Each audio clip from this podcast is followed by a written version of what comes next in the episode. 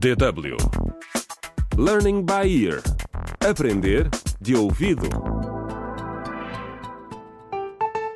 Olá, bem-vindos ao vigésimo episódio da radionovela Contra o Crime Clica no Link.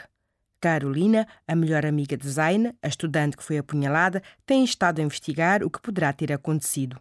A jovem pediu ajuda a Telmo, um perito em tecnologias de informação que trabalha na polícia. Neste episódio, Carolina e Telmo analisam o computador portátil de Zaina e descobrem factos importantes.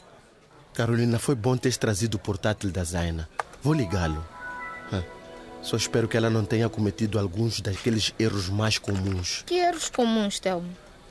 Para começar, não existe uma palavra passe para ter acesso ao ambiente de trabalho. O que significa que qualquer pessoa pode entrar no computador. Ah, acho que a Zaina partilhava o computador com o irmão. Se calhar não queria ter uma palavra passe. Carolina, não interessa quantas pessoas usam o laptop.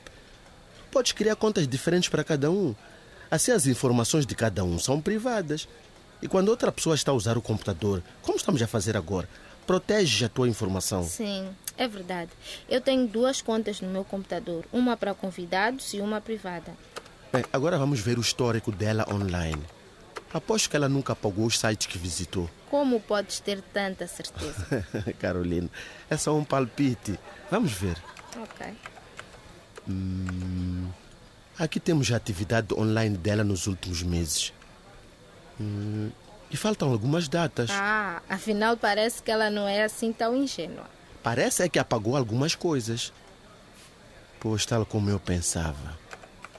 Ela também tinha a password de e-mail dela guardada.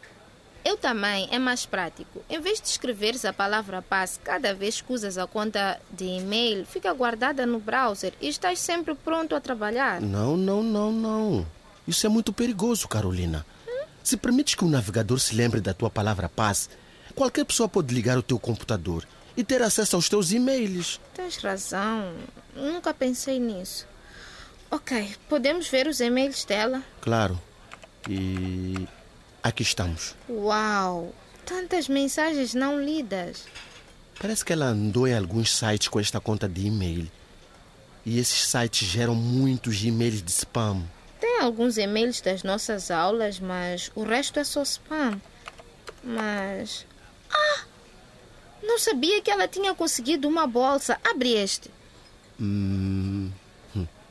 O e-mail fraudulento clássico. Parece verdadeiro. Diz aqui conselho de bolsas para jovens africanas. Eu e a Zaina estávamos a candidatar-nos a bolsas. Não. Ela deve ter se esquecido de me dizer que conseguiu esta. Carolina, Carolina, não te entusiasmes. Isso não parece real. Quê?